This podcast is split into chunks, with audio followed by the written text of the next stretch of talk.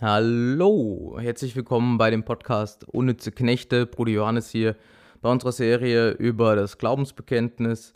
Inzwischen, wir nähern uns dem Ende in der 19. Folge und das Thema heute ist, ich glaube, die Vergebung der Sünden.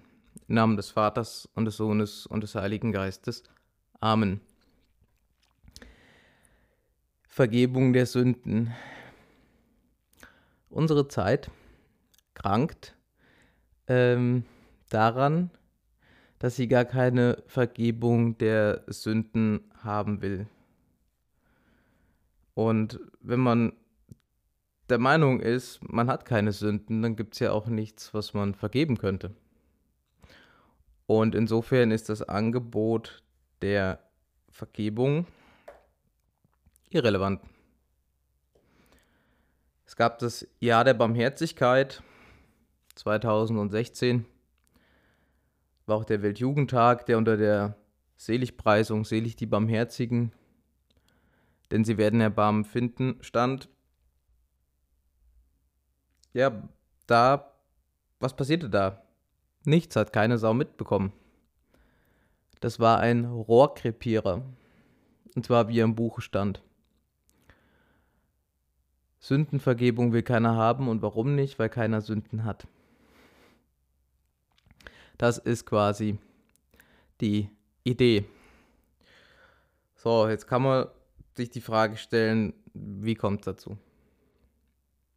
Wir können jetzt die Situation erheben, so ist gerade der Zustand. Oder wo waren wir denn vorher? Was hat sich denn da verändert? War das früher anders? Ich glaube, wir müssen da so beides machen, um da auf der Spur zu kommen, um irgendwie wieder einen Anfang zu finden mit dem Begriff der Sünde und dann auch einen Erfahrungshorizont herstellen. Könnte heute also ein bisschen länger dauern.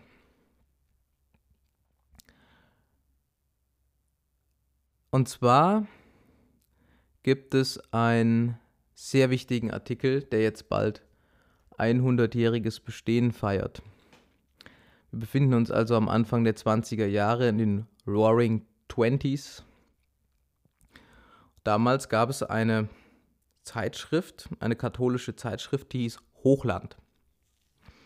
Das war die intellektuelle Speerspitze des Katholizismus, also derjenigen Katholiken, die in der gesellschaftlichen Diskussion wortführend waren. Die haben sich da in diesem Hochland äh, ja, versammelt in diesem Magazin und haben dann dort Sachen kommentiert zum Zeitgeschehen, zur Kunst, zur Kultur, was eben so dran war. Und da gab es einen Artikel von einem Mann, einem Pfarrer mit Namen Josef Wittig.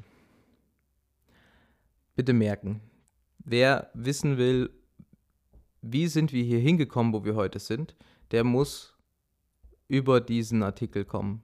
Ohne, diese, ohne diesen Artikel kann man heute nicht verstehen. Und das weiß kaum einer heute.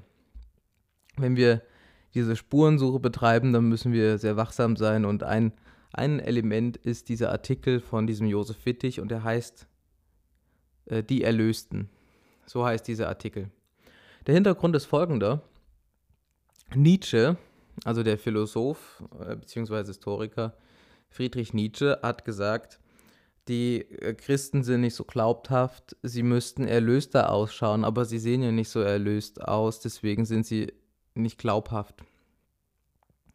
Also hier hat Nietzsche eine vermeintliche Heuchelei der Christen ähm, entdeckt, entlarvt und hat gesagt, Mensch, ihr behauptet, ihr seid erlöst.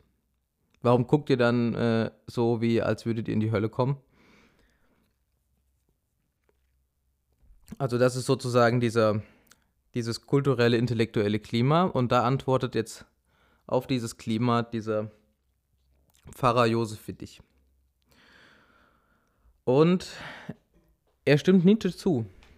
Er sagt, wir müssten erlöster aussehen. Wir müssten so aussehen, als äh, wäre uns die Last von den Schultern genommen. Und wir sehen doch tatsächlich aus wie sieben Tage Regenwetter. Und wir haben da so jede Menge Druck auf uns, so Sozialdruck. Wenn wir zur Kommunion wollen sonntags, dann gehen wir normalerweise am Tag vorher, am Abend vorher zur Beichte. Also klassisch zu der Zeit Sonntagmorgens Messe, Samstagabends Beichte. Und äh, da musst du quasi hin, du bist dir keiner Sünden bewusst, also ähm, das sagt der Josef Wittig als kleiner Bub. Da wurde ich also zur Beichte geschickt und ich wusste gar nicht, was ich sagen sollte. Und bevor ich gar nichts sage und haue kriege, weil, weil mir dann gesagt wird, dass ich ein Lügner wäre, habe ich lieber angefangen zu lügen, damit ich was zu beichten hatte. Und äh, in diesem Sozialdruck hat er dann also jede Menge Heuchelei erlebt. Und hat, hat er, er hatte dann Angst vor der Beichte bekommen. Da wurde dann auch ausgeteilt und der Finger erhoben und Bub, hast, hast ihn ausgefressen. Und dieses ähm, Klima hat ihm dann also ein, ein Schrecken vor der Beichte eingejagt. Und er wollte das dann nicht mehr, weil er sagt dann, ja, mir wurde da immer ein schlechtes Gewissen gemacht von meinen Eltern, vom Pfarrer, von den anderen da im Dorf, dieser soziale Druck. Nein, wir brauchen gar kein schlechtes Gewissen zu haben wie sagt er dann so schön, getröst, getröst, wir sind erlöst. Ja, sind wir es denn wirklich? Und er berichtet dann von seinen Erfahrungen dann in, in seiner Schulzeit, äh, wie so dieses geistige Klima da war. Und es war eben diese, diese Sündenangst, diese Höllenangst. Und das äh, scheint ihm alles eingeredet, denn Christus ist doch für uns gestorben und weil er eben gestorben ist, müssen wir keine Angst haben und das ist auch der Grund, warum wir nicht mehr beichten gehen müssen. Er hat uns doch schon vergeben.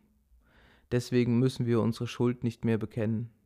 Deswegen müssen wir nicht mehr um Vergebung bitten, weil er hat doch schon alles getan, dass unsere Sünden vergeben werden. Von dieser Ecke her kommt der, der, der Zustand, wo wir, wo wir heute sind. Im, Im Grunde haben wir diese Haltung von diesem Pfarrer Josef Wittig angenommen. Und äh, wir sind eigentlich der Meinung, wir haben keine Schuld. Wir haben keine Sünden begangen.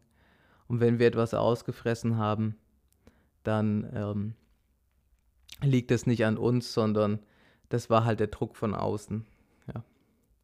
Das, das kommt nicht aus uns selbst. Und somit gibt es gar keine Sünde mehr und es gibt auch keine Vergebung mehr. Die Sünde ist kein Begriff, den man heute nennen darf. Die Sünde, Sünde ist äh, ein Begriff, der ist fast so schlimm wie Hölle oder wenn nicht sogar noch schlimmer. Das ist so, du, du, man kann in der Talkshow, kann man heute manche Sachen nicht mehr sagen. Ähm, wie zum Beispiel Sünde, dann kommt dann dieser Piepton und äh, du kannst über die, die schlimmsten Verfehlungen reden, ähm, Dinge, die früher mit einem Piep ja, quittiert wurden, die heute einfach normal sein sollen. Die schlimmsten Perversionen. Man ist da quasi schon wegzensiert. Und diese, diese Wurzel finden wir eben in dieser Zeit um, in den 20ern um diesen Josef Wittig. Man nennt das den Modernismusstreit. Den Modernismusstreit. Gut, wie geht es dann weiter von dort aus? Ein, eine weitere Etappe, die wichtig ist in unserer Wahrnehmung, sind Comics. Ich rede hier immer komisches Zeug, gell? Über Comics. Und zwar kennen wir die klassischen Comics, wo es diese Superhelden gibt. Die sind bekannt. Denken wir an Superman, denken wir an Spider-Man, ähm, wen auch immer. Und dann kommt plötzlich ein anderer Typus auf an Comic-Held. Und das ist Batman. Ich weiß nicht, ob ihr Batman gelesen habt, aber Batman hat keine Superkräfte. Batman hat keine Superkräfte. Batman ist einfach ein Mensch wie alle anderen. Und Batman ist so ähnlich wie bei Harry Potter. ähm, der verliert seine Eltern Und zwar ähm, werden die überfallen, ausgeraubt, das ist dann Raubmord quasi. Und wird dann äh, ja, als Waisenkind aufgezogen. Und Batman entschließt sich irgendwann dazu, also Bruce Wayne, wie der eigentlich heißt, der entschließt sich dann dazu, ja, im Namen derjenigen, die Opfer werden, derjenigen, die ähm, ausgeraubt werden, die, die Leid erfahren, die Ungerechtigkeit erfahren, im Namen derer zu rächen. Niemand kümmert sich um diejenigen, die Ungerechtigkeit erfahren, also sagt er, okay, ich bin jetzt derjenige, der das tut. Und das ist sozusagen seine Superkraft. Und das ist seine Superkraft. Was ist hier passiert? Die Lösung für dieses Problem, also was, was, was hier passiert ist, es, es gibt Sünde. Es gibt Sünde. Es gibt Menschen, die tun Böses. Es gibt Menschen, die tun Böses. Das heißt, es gibt eine Ungerechtigkeit. Und Batman sagt, mir wurde Böses angetan. Und dann steht er vor einer Entscheidung. Und die eine Entscheidung ist, dieses Unrecht zu heilen durch Vergebung oder nicht zu heilen. Ja, will ich geheilt werden davon, von dieser Ungerechtigkeit oder will ich nicht geheilt werden? Und das ist der Punkt von Batman. Batman entscheidet sich dafür, nicht geheilt zu werden. Er sagt, ich habe Leid erfahren und ich will, dass dieses Leid bleibt. Ich will, dass die Folgen dieser Entscheidung bleiben. Er lehnt die Heilung ab. Und stattdessen macht er sich selber zu demjenigen, der Recht und die Bösen straft, indem er Böses mit Bösem vergilt. Also nicht Böses mit Gutem vergilt, sondern Böses mit Bösem vergilt. Das ist Batman. Und so handelt er im Namen der Gerechtigkeit, aber nicht einer kosmischen Gerechtigkeit, nicht einer Gerechtigkeit, die in der Ewigkeit Bestand hat, nein, sondern seine eigene Gerechtigkeit. Er macht sich selbst zum Maßstab. Er macht sich selbst zum Richter. Gott, du handelst nicht, also handle ich an deiner Stelle. Ja, maximale Hybris. Und in dem Sinne gibt es auch keine Schuld. Und wir erkennen hier die völlige Umkehrung von dem, was Sokrates gesagt hat. Es ist besser, Unrecht zu leiden, als Unrecht zu tun. Und was sagt eigentlich Batman? Das Umgekehrte, ne? Das Umgekehrte. Das hat sich also in unser, in unser Gedächtnis eingebrannt. Das ist eine Folge von, von diesem Menschenbild, was da von Nietzsche her kommt, wo der Josef Wittig damit geredet hat wo das hinüberschwappt bis in unsere Tiefe sozusagen und dann sichtbar wird in Form von Comics, in Form von Batman. Und da gibt es andere, zum Beispiel Punisher wäre auch so ein so einer. Oder der späte Superman, der dann plötzlich keine Superkraft mehr hat, sondern äh, wenn, wenn der Kryptonit kommt, der hat also plötzlich eine Schwäche. Und diese Schwäche wird anerkannt werden. wenn wir diese Linie jetzt weiter verfolgen und im Heute ankommen, dann sehen wir das zum Beispiel bei Menschen, die äh, gescheitert sind im Leben, Menschen, die gescheitert sind, zum Beispiel in der Ehe gescheitert sind, und die dann sagen, ich möchte nicht, dass ähm, diese Ehe annulliert wird. Ich möchte nicht, dass sie aufgelöst wird in einem positiven Sinn. Ich möchte auch nicht, dass sie geheilt wird, nicht saniert wird. Ich möchte, dass mein Scheitern anerkannt wird. Ja, ich möchte, dass mein Scheitern anerkannt wird. Ich möchte anerkannt erkannt werden als eine Person, deren Ehe gescheitert ist. Das ist dieser äußerste Ausdruck davon zu sagen, ich habe gar keine Vergebung nötig. Ich habe Fehler gemacht, ja, aber ich nehme diese Fehler an und ich möchte keine Vergebung für meine Fehler haben. Ich möchte keine Vergebung für meine Fehler haben. Da sind wir heute eigentlich angekommen. Der Mensch, der keine Vergebung haben will, der keine Heilung haben will, der sein, seine Narben behalten will und der stolz ist auf seine Narben. Das ist die klimatische Veränderung. Und so kann man dann natürlich nicht mehr von Sünde reden. Ja. Eine Person, die keine Vergebung möchte, die ist für die Sünde blind. Da ist es völlig Quatsch, über Sünde zu reden.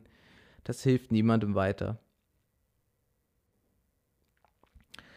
Nun ist es nun aber so, dass die Sünde halt eine Realität ist.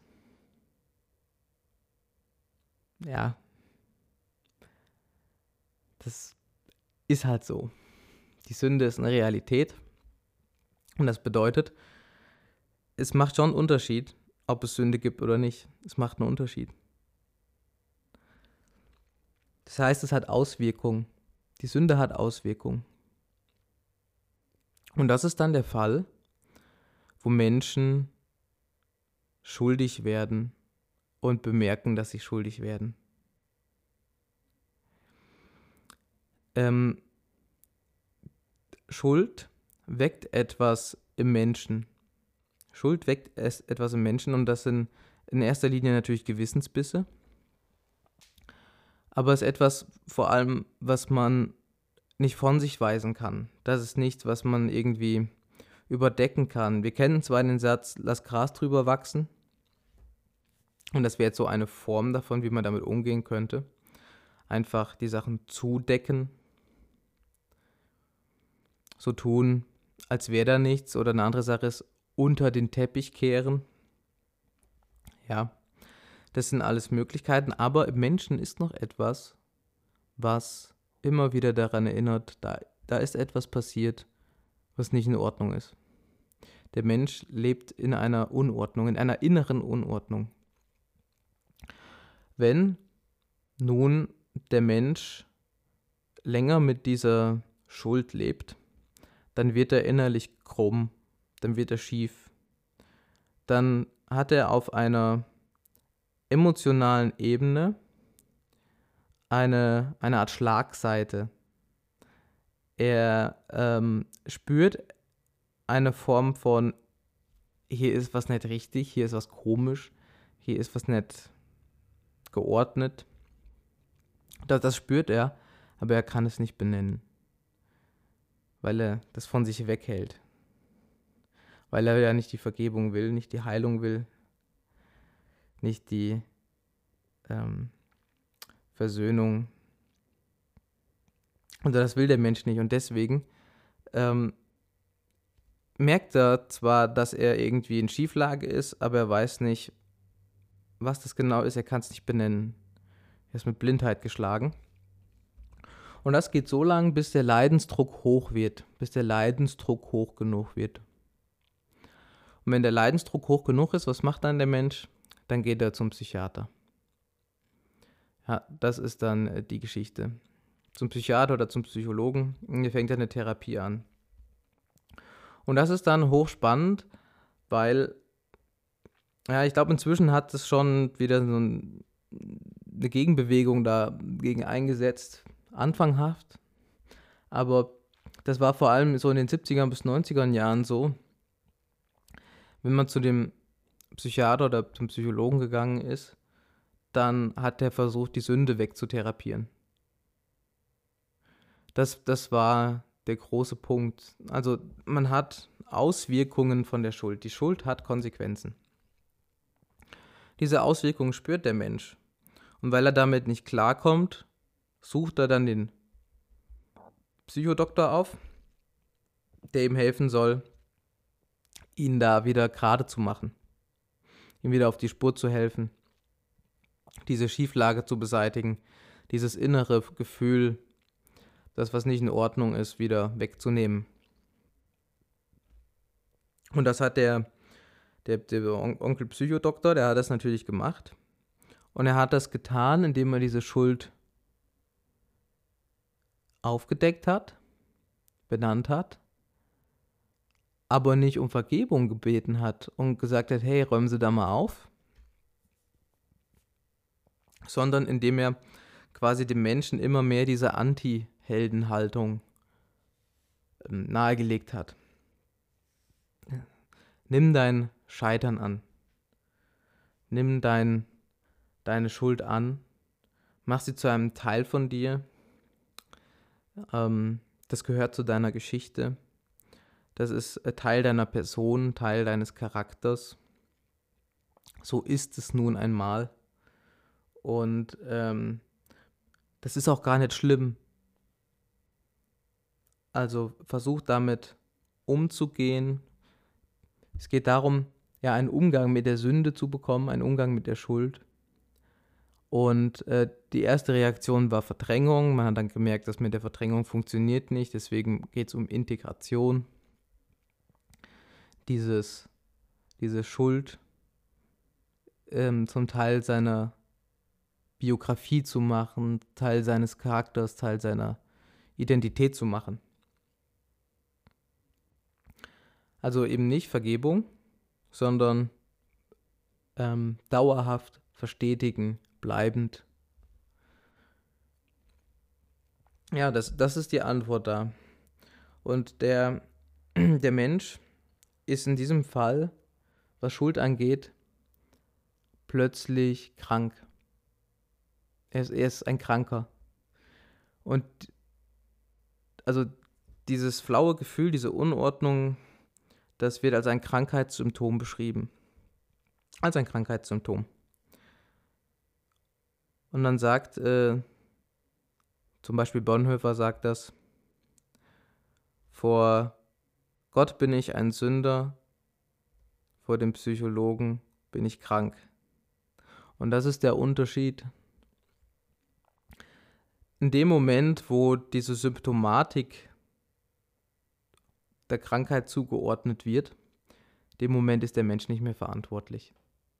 In dem Moment gibt, ist es die Verbindung zwischen der Konsequenz der Schuld, also zum Beispiel dieses Gefühl, und der Genese, also der Verantwortung. Ähm, wer ist dafür verantwortlich für diese Schuld? Dies, dieser Zusammenhang wurde aufgetrennt ist es plötzlich Krankheit.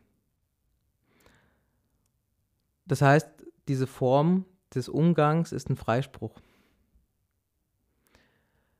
Ja, das ist gar keine Schuld mehr. Da ist was Schlimmes passiert, ja, aber ey, ich konnte da gar nichts mitmachen.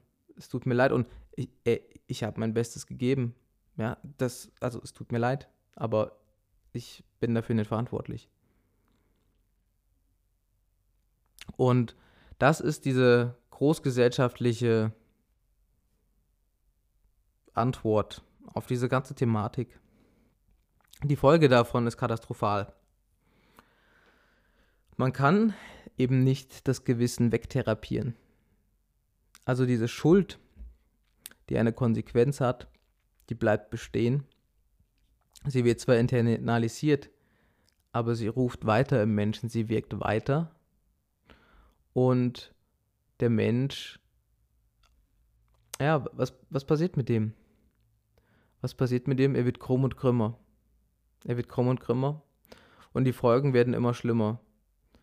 Die Beziehungen werden schlimmer. Die Existenz wird unausstehlich. Und ich sage dann immer, das sind vereiterte Seelen. Vereiterte Seelen, voller Galle, voller Eiter. Ja, ihre, ihre, ihre Schuld eitert den anderen an. Das ist ein, ein riesiger Mief, der da einem entgegenkommt. Und das ist der, der Mief der Sünde. Weil Leute nicht aufräumen wollen in ihrem Leben. Weil sie sie verweigern, ihre Sünden zu bekennen und die Schuld anzuerkennen. Weil sie eben in großer Schamlosigkeit eigentlich sagen, ich bin schuldlos.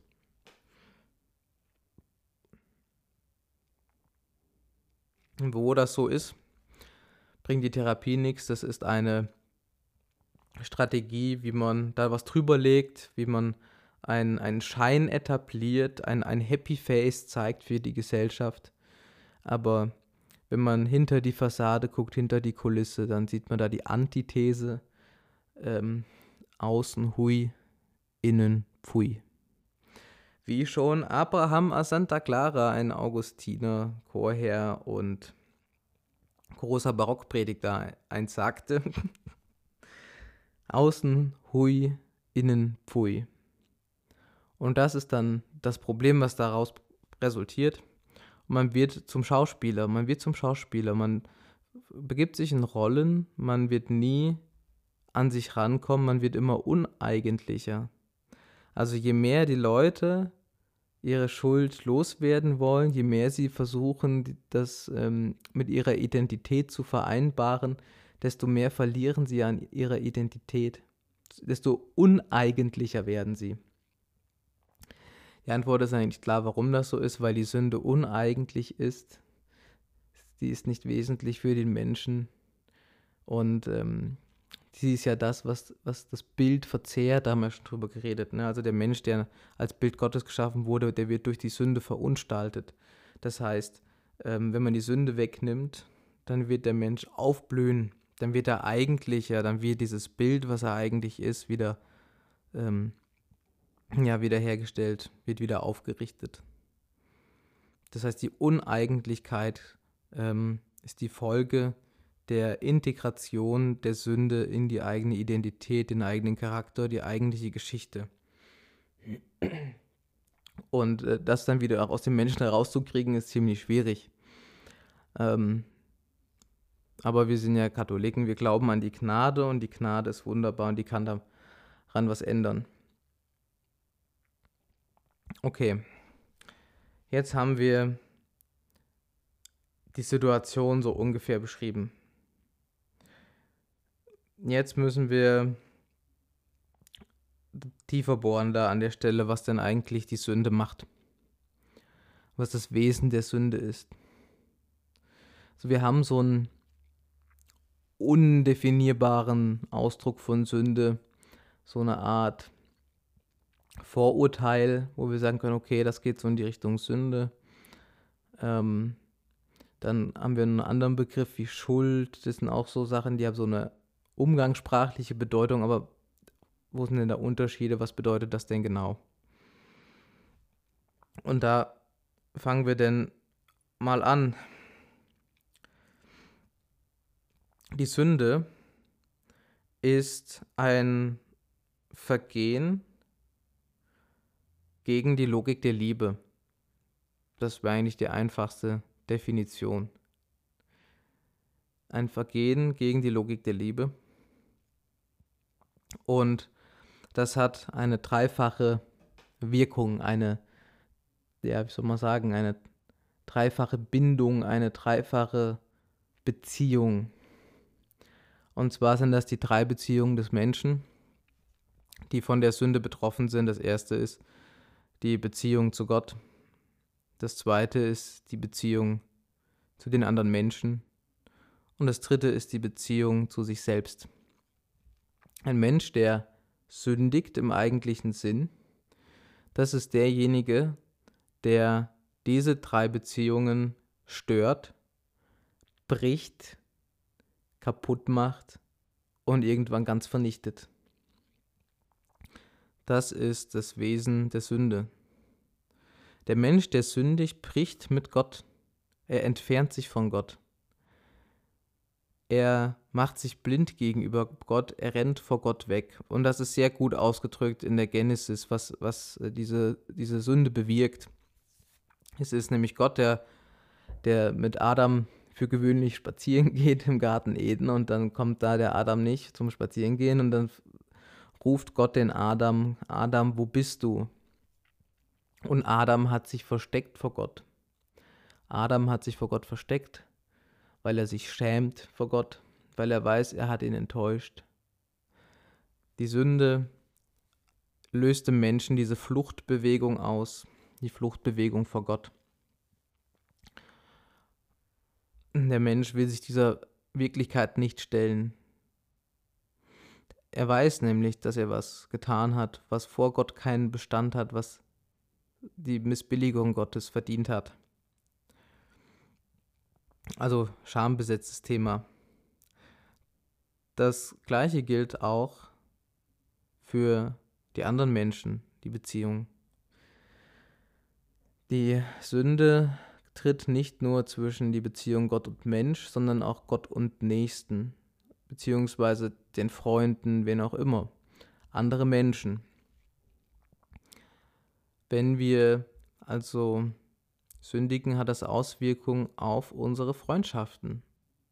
Das muss uns mal klar sein.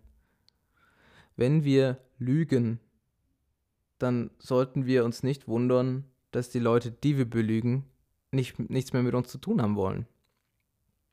Das klingt banal.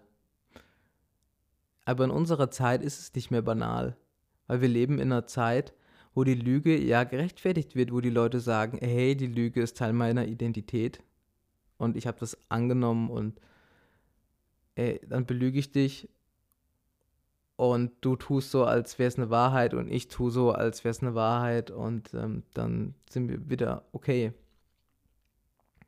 Es gibt ein schönes Lied von Matzen, ich mag ja die Band Matzen. Ähm, dieses Lied heißt Liebeslied und da gibt es in der zweiten Strophe, ist es glaube ich, ähm, wo es dann da heißt, du willst nur kurz belogen werden. Wir Menschen sind schon so weit gekommen, dass wir belogen werden wollen. Uns ist es eigentlich egal, ob die, irgendwas einen Wahrheitsanspruch hat oder nicht. Hauptsache, es ist irgendwie praktisch funktional, ich kann meine Sache weiter tun. Dann ist es okay. Wir haben es akzeptiert, mit Lügen zu leben und die Folge ähm, ja, resultiert, also es ist die Folge, dass wir mit Lügen leben und die, die Wurzel davon liegt darin, dass die Sünde eine Auswirkung mit dem Nächsten hat. Ja, da gibt es also eine, eine Trennung und weil wir das verstetigen, haben wir psycho psychologische Antworten gefunden. Aber die funktionieren nicht. Die Herzen sind ja immer noch weit voneinander entfernt und wir wissen ja, ob wir belogen werden oder nicht.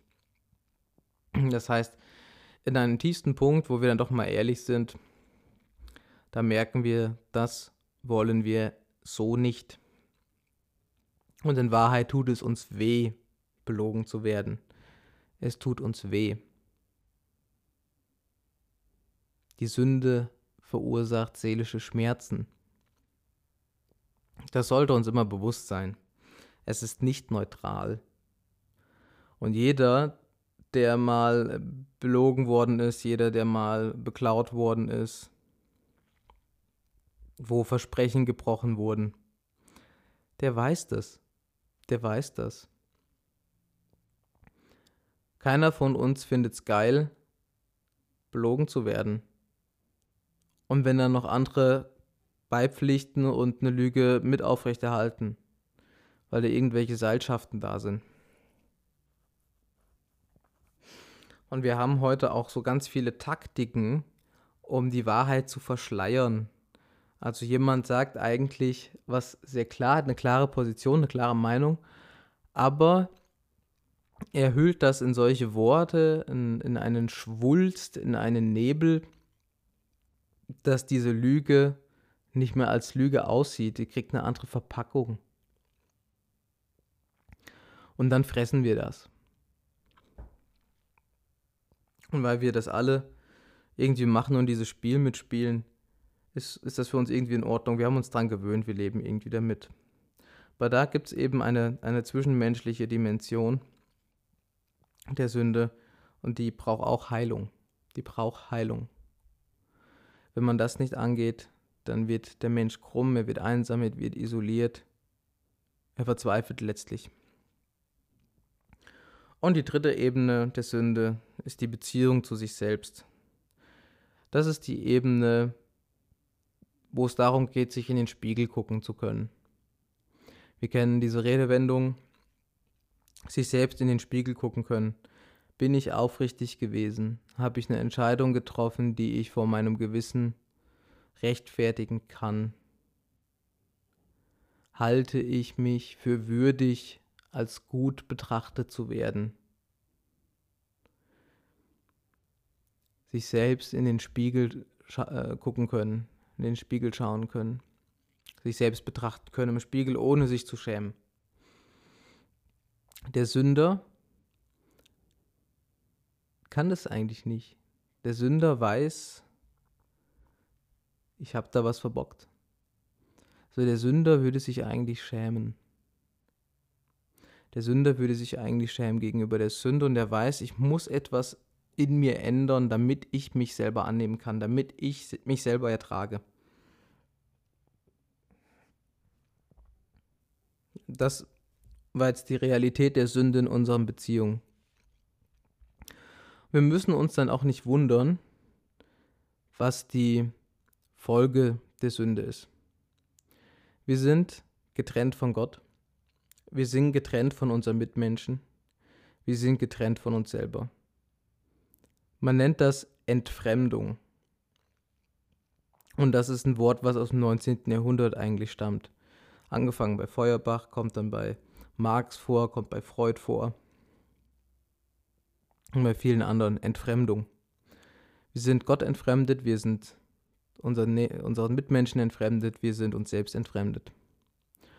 Und alle, alle modernen Philosophien, Theorien, Strömungen, Ratgeber, die wollen diese Entfremdung aufheben. Das ist, womit man heute damit eigentlich Geld verdient, wie man diese Entfremdung aufhebt. Und das ist wie gesagt, diese, dieses Handeln durch Integration der Schuld in die eigene Identität, dieses Einarbeiten in die Seele, das etwas für authentisch zu halten. Also die, diese Sünden, die man begeht, sind ja authentisch. Es ist ein, ein Ausdruck meiner selbst. Das, das ist natürlich falsch. Äh, man kann natürlich authentisch sein, aber dann ist man ein authentisches Arschloch. Darum geht es nicht. Es geht nicht um Authentizität. Es geht auch um Authentizität, aber das Wichtigere ist, bin ich gut oder nett? Kann ich mir eben in den Spiegel schauen oder nett? Wenn wir jetzt also auf diesen, ich sag mal, weltanschaulichen Markt der Möglichkeiten schauen, finden wir bei allen Heilsangeboten, die einem gemacht werden, immer wieder diese Lösungen, diese Selbstfremdung, Selbstentfremdung zu überwinden. Und als Katholik bin ich natürlich der Meinung, dass es nur eine Lösung gibt. Sündenvergebung. Nur eine Lösung. Alles andere hilft nicht weiter. Das ist alles Snake Oil, Schlangenöl. Das ist alles Zeug, das ist ähm, dazu da, dir ein gutes Gewissen zu machen, dich zu streicheln, ähm, so eine Art Schmerzmittel, wo wir schon mal drüber geredet haben. Es löst aber nicht dein Problem. Es löst nicht dein Problem. Es sind einfach Irrwege, die man durch andere Irrwege ersetzt. Aus meiner Sicht eines der stärksten Argumente für den Glauben, eines der stärksten, ist die Sündenvergebung. Es ist völlig klar, dass das Problem des Menschen die Sünde ist. Für jemand, der wach genug geworden ist, für den ist das klar. Und er müsste eigentlich verzweifeln, weil es in dieser Welt keine Sündenvergebung gibt. Wir brauchen einen Ausweg davon. Und diese einzige Lösung findet er im Glauben an Jesus Christus, der zur Vergebung der Sünden gestorben ist.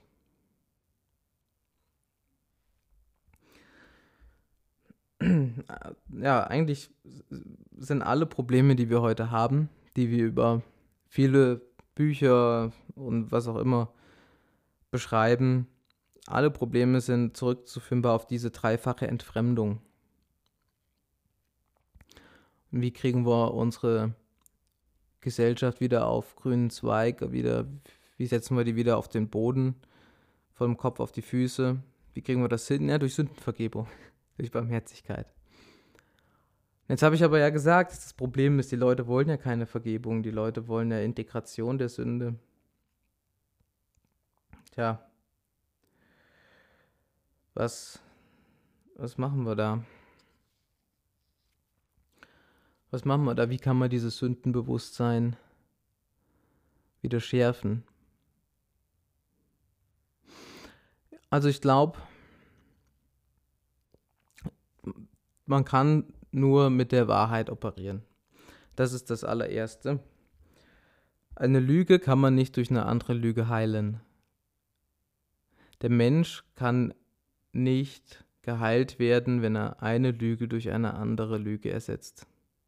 Oder eine Sünde durch eine andere Sünde. Das Einzige, was hilft, ist die Wahrheit über die Zusammenhänge des Menschen. Und der Mensch ist in der Regel nicht bereit, diese Wahrheit einzusehen. Es sei denn, er kriegt mächtig einen auf den Wanst. Das ist wie mit der Hölle. Man muss einfach mal die Leute fragen, die ganz am Boden der Tatsachen aufgekommen sind. Diese Leute, wenn man sie fragt, erzählen einem, die Hölle gibt's, den Teufel gibt's. Und die Sünde gibt's. Und das ist Sanity, das ist Gesundheit. Das sind Leute, die sind rettbar. Die haben nämlich was erkannt. Die haben nämlich erkannt, dass, dass es Sünde gibt und dass sie verantwortlich sind. Mit anderen Worten, ich habe Scheiße gebaut und ich habe Haue verdient. Und wer zu dieser Erkenntnis gelangt, der ist rettbar. Der kann sagen, hey, ich will Heilung haben. Ich will Heilung. Ich will meine Scheiße loswerden. Und nein, das gehört nicht zu meiner Identität, nicht zu meiner Person. Ich distanziere mich davon. Ich distanziere mich von meinen Fehlern. Mit dem Wissen von heute würde ich meinen Fehler von damals nicht begehen und wenn ich heute nochmal in eine solche Situation komme, werde ich es nicht tun. Das ist der Weg zur Besserung. Das heißt, man muss die Wahrheit über die Vergangenheit aufrichten. Was ist da passiert? Wo bin ich verantwortlich? Was habe ich da getan? Und derjenige, der erkennt, oh, ich habe da ja wirklich Scheiße gebaut und ich bin auch wirklich verantwortlich, der hat die Möglichkeit, sich heute anders gegenüber seiner Vergangenheit sich zu verhalten. Er kann eine andere Position einnehmen und sagen, damals habe ich so gehandelt, es war schlecht, heute handle ich anders. In diesem Sinne distanziert man sich davon, von der Vergangenheit. Und man nennt das Reue oder Umkehr. Zu sagen, ich würde es heute anders machen. Das, derjenige, der die Sünde nicht anerkennt, derjenige, der keine Vergebung haben will, das ist derjenige, der sagt, hey, wenn ich heute in dieser Situation wäre, würde ich das ganz genauso machen. Diese Person ist nicht in der Lage, Vergebung zu erhalten. Und daher wird die Sünde bleiben. So, wir sehen daran, dass zur Vergebung jetzt was also hinzutritt. Und das ist die Wahrheit. Vergebung kann es nur in der Wahrheit geben. Ohne Wahrheit keine Vergebung. Und das ist eigentlich ein ganz einfacher Punkt. Stellen wir uns vor, wir haben jemanden belogen. Und uns wird klar, oh, da habe ich Scheiße gebaut. Das muss ich irgendwie ändern. Da muss ich umkehren und es tut mir leid, Reue. Dann muss die Wahrheit über diese Situation verkündet werden und das heißt, erstmal innerlich, gegenüber mir selbst muss die Wahrheit aufgerichtet werden. Das heißt, ich bekenne von mir, dass ich gelogen habe dann bekenne ich gegenüber dem, den ich belogen habe, dass ich gelogen habe. Das ist also diese zweite Ebene, diese Beziehung zu den Menschen, dass ich dort die Wahrheit aufrichte. Und das dritte, beziehungsweise eigentlich das ursprüngliche erste, vor Gott, dass ich vor Gott mich hinstelle und sage, ich habe gelogen. Auf diesen drei Ebenen findet es statt. Wenn eine dieser drei Ebenen nicht in der Wahrheit ist, diese Wahrheit nicht aufgerichtet wird, gibt es keine Vergebung und keine Heilung. Das ist wichtig. Vergebung und Heilung kann es nur in der Wahrheit geben und was nicht angenommen wird, also wo keine Wahrheit herrscht, da kann es auch keine Heilung geben. Ja, das ist schon mal was ganz Wesentliches. Jetzt ist die Sünde zu lügen natürlich jetzt noch ein besonderer Fall, weil es ja direkt um Wahrheit geht. Aber diese, diese Wahrheit hat auch eine, ein Gegenstück in unserem Handeln. Und das kriegen wir zum Beispiel, wenn wir das auf den Diebstahl anwenden. Es ist nicht nur so, dass man dann bekennt gegenüber sich, dem anderen und Gott, dass man geklaut hat. Das wäre diese Wahrheitsebene. Sondern man muss auch sagen, okay, und ich werde dir den Schaden, den ich dir getan habe, ersetzen. Ich gebe das geklaute Gut zurück. Wenn da ein Wertverlust da ist, werde ich diesen Wertverlust ersetzen. Ich mache eine Wiedergutmachung. Das ist ein tolles Wort, Wiedergutmachung. Wirklich ein tolles Wort. Wir machen etwas wieder gut. Das heißt, es war vorher schlecht. Wir haben was falsch gemacht. Wir machen es wieder gut. Und das ist auch Teil dieser Dimension, um geheilt zu werden. Das verlangt von uns, dass wir der Gerechtigkeit genügen. Und das ist das, das äh, geringste davon sozusagen, dass wir wiederherstellen, was kaputt gegangen war. Dieser Zusammenhang ist wichtig, eben auf allen drei Ebenen. Wenn wir das nicht tun, finden wir kein Erbarmen vor Gott. Und dann ist es auch sinnlos, wenn wir zum Beispiel beichten gehen. Also wir stellen uns mal vor, wir haben einen Schaden hinterlassen ähm, bei jemandem, aber wir haben Schiss davor, dem das zu bekennen. Wir haben Schiss davor, das irgendwie zu ersetzen. Und dann gehen wir nur zu Gott und sagen, hey Gott, da habe ich halt geklaut und es tut mir leid. Und ich lasse die Person, die ich aber beklaut habe, die lasse ich im Unwissen. Ja, wird Gott einem da vergeben? Was meint ihr? Macht das Sinn? Und die Antwort ist nein, natürlich nicht. Warum? weil die Reue nicht da ist. Die Reue setzt voraus, dass ich umkehre und wieder gut mache. Ich kann ein Problem, das ich mit meinem Nächsten habe, nicht lösen, indem ich zu Gott renne. Das reicht nicht. Ich muss zu meinem Nächsten rennen. Ja. Ich kann nicht hintenrum mit Gott die Sache verhandeln. So funktioniert es nicht. Es braucht immer eine Wiedergutmachung, immer. Und äh, was wir nicht wieder gut gemacht haben, das, das fällt uns noch auf die Füße. Das ist eher so Stoff fürs Fegefeuer, wenn wir Glück haben. Ja, also wir müssen die Sachen gut machen, müssen die Wahrheit aufrichten. Und dann kann es Vergebung geben. Der Unterschied zwischen Sünde und Schuld ist eigentlich recht einfach erklärt. Sünde ist der religiöse Begriff und Schuld ist der säkulare Begriff. Das ist äh, nur terminologischer Unterschied. Von der Wirklichkeit, die damit bezeichnet wird, gibt es keinen Unterschied. Wenn wir an das Schuldbekenntnis denken, dann reden wir von der Schuld, Ne, ähm, meine Schuld, meine Schuld, meine große Schuld. Da reden wir nicht von Sünde.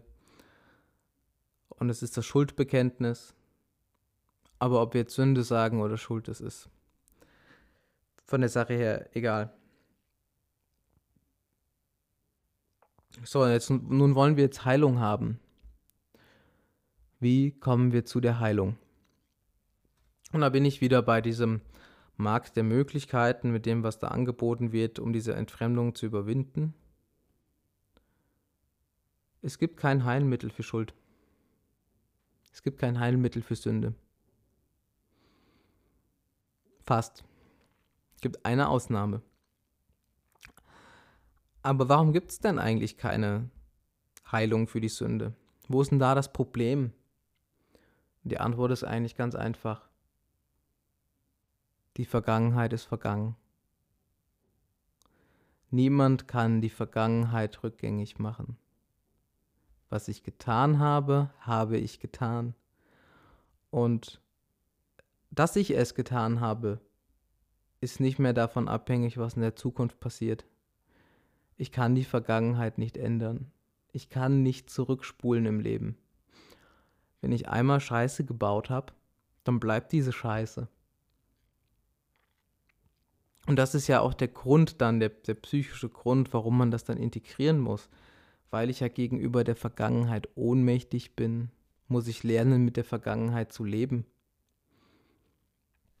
Und das Problem ist, das geht so nicht, weil wir werden ja die Schuld nicht los, weil die Vergangenheit ja eben bleibt. Das ist eine, eine äh, Überhebung des Menschen. Der Mensch kann damit nicht leben. Also die Vergangenheit können wir nicht ändern. Ja, das heißt, warum können wir die Vergangenheit nicht ändern? Warum? Ja, weil sie vergangen ist und zwar in Ewigkeit, weil das vor Gott geschieht, weil sie dem Menschen entzogen ist. Wir sind nicht die Herren der Zeit. Unsere Taten haben Ewigkeitswert. Wow, oder? Unsere Taten haben Ewigkeitswert. Das ist erschreckend im Hinblick auf die Sünde. Aber jetzt zum Beispiel im Hinblick auf gute Taten ist das eigentlich ganz cool. Also unsere guten Taten, die sind auch mit so einer Art Ewigkeitswert behaftet. Jetzt nicht im Sinne von, dass sie bleiben. Nein, die Vergangenheit ist vergangen. Das ist richtig. Aber in dem Sinne, dass sie nicht ungültig gemacht werden können. Mhm, wieder das Problem, aber auch mit der Sünde, umgekehrt. Können auch nicht ungültig gemacht werden. Oder etwa doch. Wir sehen zumindest dadurch, dass wir gegenüber der Zeit ohnmächtig sind, kein Geschöpf, kein Mensch jemals Sündenvergebung hat. Keiner. Niemand.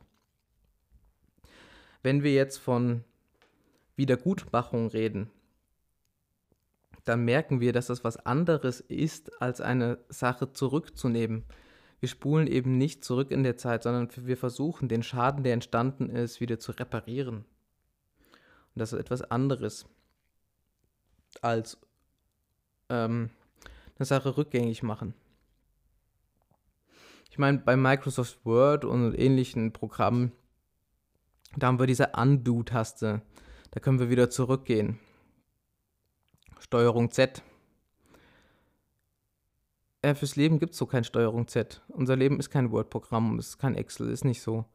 Unser Leben hat nicht so eine Software, mit der das geht. Wenn wir äh, was beheben, dann geht das nur in eine Richtung, dann geht es nur nach vorne und dann ändern wir vielleicht den Inhalt von irgendetwas, dann verändern wir etwas. Aber es ist keine Zurücknahme.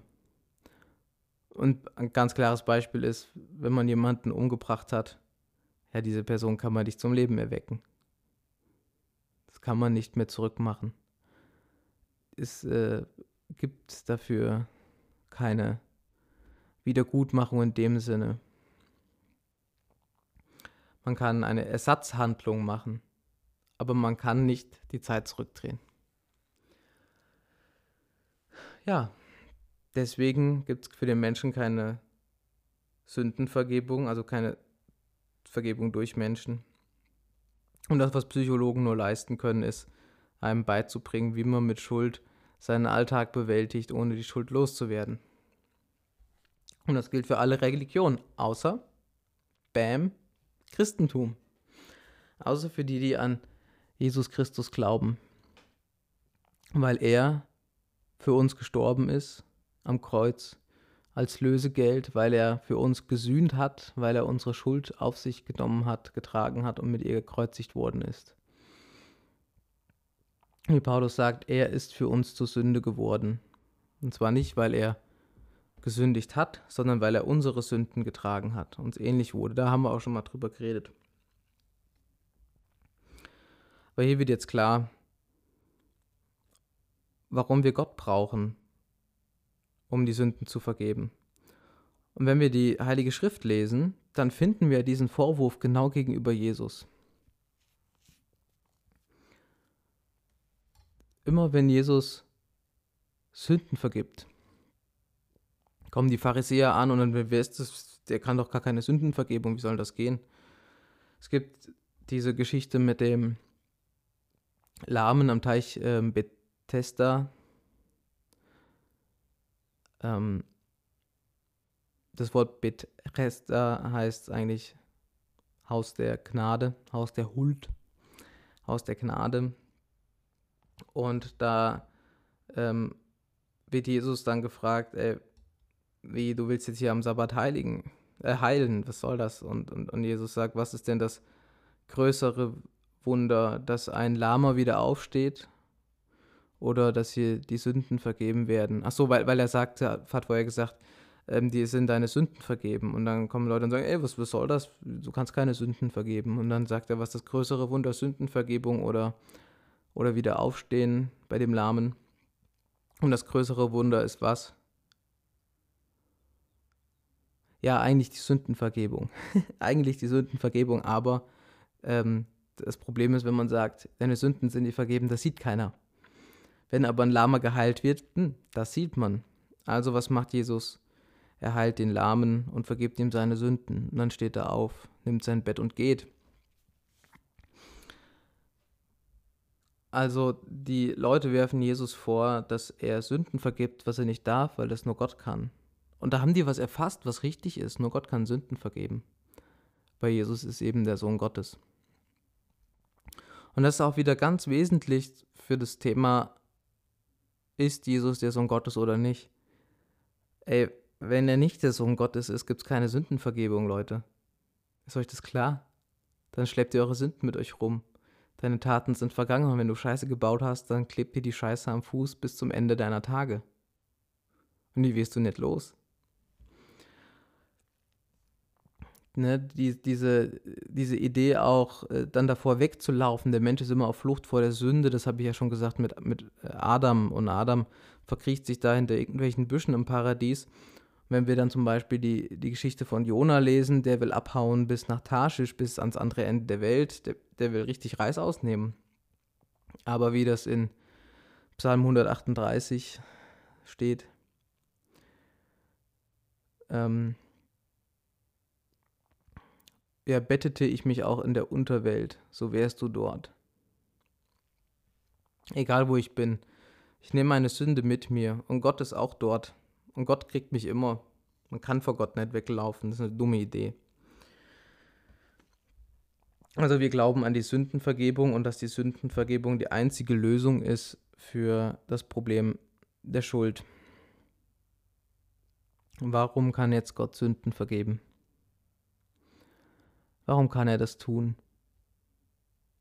Die Antwort ist, weil er auch der Richter ist. Weil er für Gerechtigkeit sorgen kann. Wir Menschen können nicht für Gerechtigkeit sorgen, er kann für Gerechtigkeit sorgen.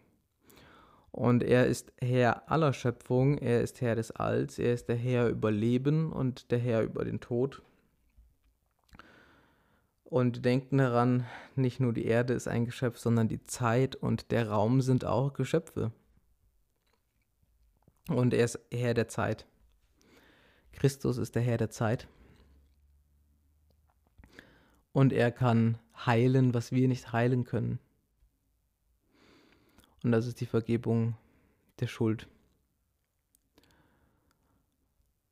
Er hat diese Gerechtigkeit aufgerichtet, nicht indem er einfach mit dem Finger geschnipst hat, sondern weil er aus Liebe diese Schuld getragen hat und er hat dann bezahlt durch sein Leiden, durch sein Sterben. Das ist das so wie, als hätten wir also diese Taten Jesus getan, als habe ich gegen Christus gesündigt und seine Antwort darauf ist, er nimmt es auf sich und vergibt uns. Er lässt uns das nach, er ist gegen uns gegenüber barmherzig. Gott ist souverän. Gott kann das tun, kein Mensch kann das äh, tun.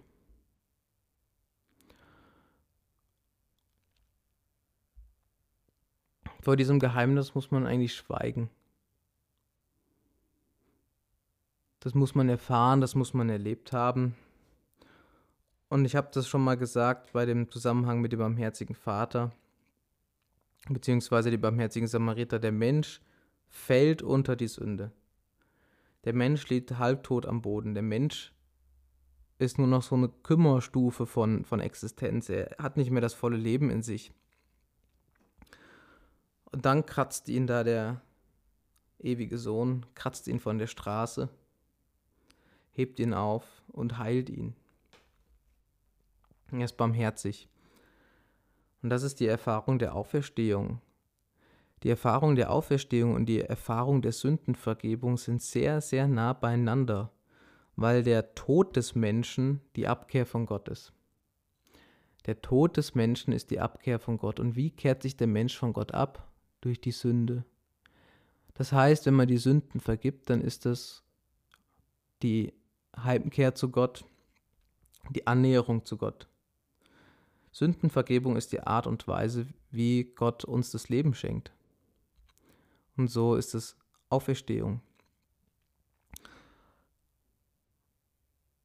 Gott kann das tun, er ist souverän, er ist barmherzig, er ist allliebend. Die Liebe deckt viele Sünden zu, sagt er auch zu der, zu der Dirne, die ihm die Füße mit den Tränen wäscht mit den Haaren dann die Füße abtrocknet. Wer viel liebt, der deckt viele Sünden zu. Es ist die Liebe am Ende, die zählt. Und es ist die Liebe Gottes, die zählt. Die Liebe Gottes nimmt uns die Sünden weg, sie heilt uns. Unsere Beziehungen werden dadurch wieder ganz. Die Beziehung zu Gott wird dadurch ganz, die Beziehung zu den anderen wird ganz, die Beziehung zu sich selbst wird ganz. Und das ist die eigentliche Integrationsleistung, die der Mensch zu tun hat, nicht seine Sünde zu integrieren, sondern die Heilung zu integrieren, die Vergebung zu integrieren. Der Mensch sagt nicht mehr, ich bin kein Sünder, sondern der Mensch sagt, ich bin ein Sünder oder ich war ein Sünder, vielleicht noch besser, ich war ein Sünder, aber ich wurde geheilt. Mir wurde vergeben. Ich bin begnadet. Ich hatte den Tod verdient, doch ich wurde begnadigt. Das ist die Aussage des Glaubens. Und diese Sünde können wir loswerden. Chesterton, ja, einer meiner Lieblingskatholiken, meiner Lieblingsgläubigen Vorbilder, der hat immer von der Frohbotschaft der Erbsünde geredet, denn er sagt, ja, das heißt, der Mensch ist heilbar. Die Sünden können ihm vergeben werden. Wer nicht an die Vergebung der Sünden glaubt, ja, der ist auch nicht heilbar. Der wird auf ewig mit seiner Scheiße leben müssen. Aber wir sind heil, heilbar. Und das ist, die, das ist wirklich ein Evangelium, das ist die frohe Botschaft. Und deswegen sind es die Leute, die sich in den Beichtstuhl begeben, die vor Gott ihre Sünden bekennen, die wissen, was Auferstehung ist. Und damit ist dieser Josef Wittig übrigens widerlegt. Das muss ich hier nochmal betonen, um da dieser Entwicklung gerecht zu werden. Man hätte schon damals vor 100 Jahren diesem Josef Wittig widersprechen müssen und sagen müssen, Junge, du weißt halt nicht, was Beichte ist, du weißt nicht, was Auferstehung ist, du weißt nicht, was Erlösung ist. Du überschätzt den Menschen und verstehst nicht, was Gott tut. Und Nietzsche hat auch nicht recht mit, die, die Christen müssten erlöster aussehen. Hat er auch nicht mit recht. Nein. Aber wir haben die Antwort für Josef für dich gerade gefunden. Mensch, erkenne, dass du wirklich Scheiße baust. Erkenne, dass du Sünden begehst. Hör auf, dir das schön zu reden. Geh, geh beichten. Krieg deine Beziehung zwischen Gott, den anderen und dir selbst wieder in Ordnung. Lass dir helfen. Geh zum Arzt des Lebens, Jesus Christus. Und dann kommst du mit einer großen Last auf dem Rücken, mit Steinen am Herzen in den Beichtstuhl. Aber du gehst mehrere Kilo leichter und mehrere Zentimeter größer wieder raus. Du kamst tot da rein, dann kam die Gnade wie so ein Defibrillator und kam da ein Impuls in dich rein, der dich belebt. Und dann gehst du als lebendiger Mensch aus dem Beichtstuhl raus, als begnadeter Mensch. Das ist die Realität der Ver Vergebung der Sünden. Das ist auch ein Kennzeichen für den, für den wirklichen Gläubigen. Der wirkliche Gläubige hat keine Angst vor der Beichte. Im Gegenteil, er freut sich auf die Beichte.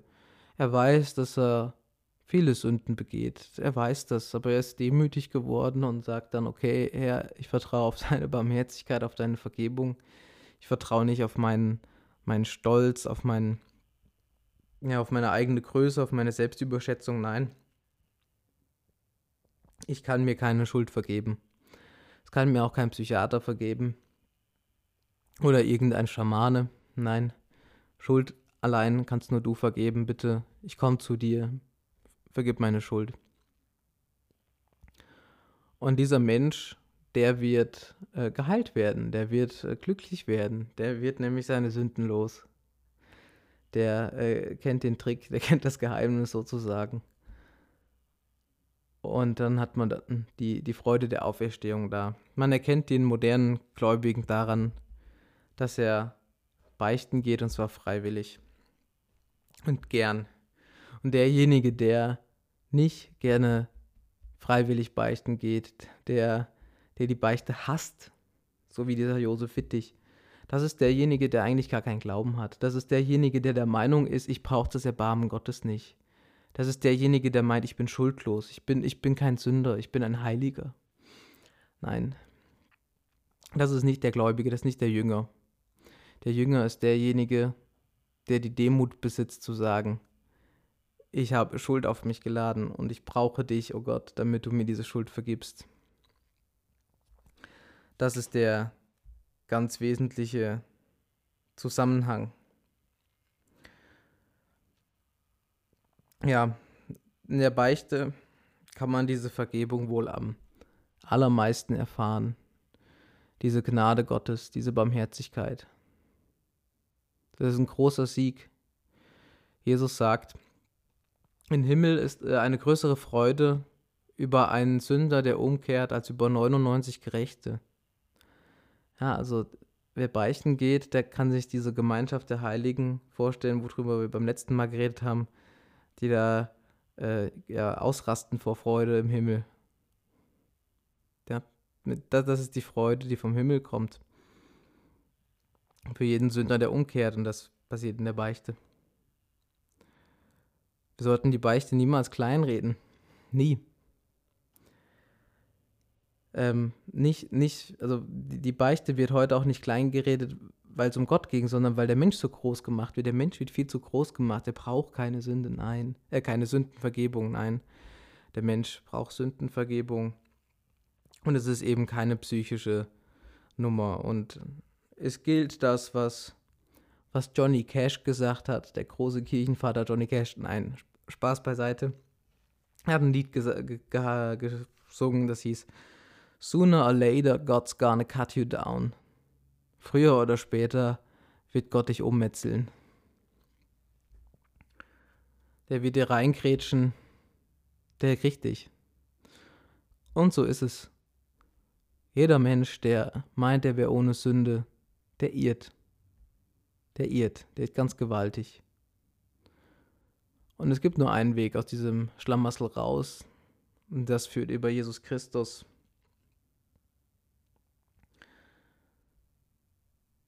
Wir müssen heute diesen Antihelden in uns ablegen. Und das ist die größte Form der Demo, die wir vermutlich haben müssen. Wir müssen lernen, den Antihelden ab zu legen. Wir müssen unsere Fehler loswerden wollen. Wir müssen aufhören, diese Sachen zu integrieren. Das fällt uns schwer. Aber das ist der einzige Weg und Christus hat uns den Weg gezeigt. Sind wir dankbar dafür, für die Vergebung der Sünden. Kommen wir zum Kreuz, denn dort kommt die Vergebung her, da passiert alles. Dort erfahren wir, was es heißt, Vergebung zu erhalten. Denken wir an Judas, der wollte keine Vergebung, er hat sich selbst gerichtet. Dieser Anti-Held, der steckt in Judas drin. Ja, eigentlich ist Judas der, der Anti-Held, nur dass er halt dieses, diese Rache nicht an den anderen Bösewichtern ausübt, sondern an sich selbst. Das ist der Unterschied. Nee, jetzt sind wir wie Petrus, der die Vergebung annimmt. Petrus hat auch Jesus verraten. Aber Petrus hat es bekannt. Und deswegen wurde ihm vergeben. Kommen wir dahin, sind wir ehrlich. Ja, ich habe gesündigt. Gehen wir beichten. Beste, wo geben tut. Im Namen des Vaters und des Sohnes und des Heiligen Geistes. Amen.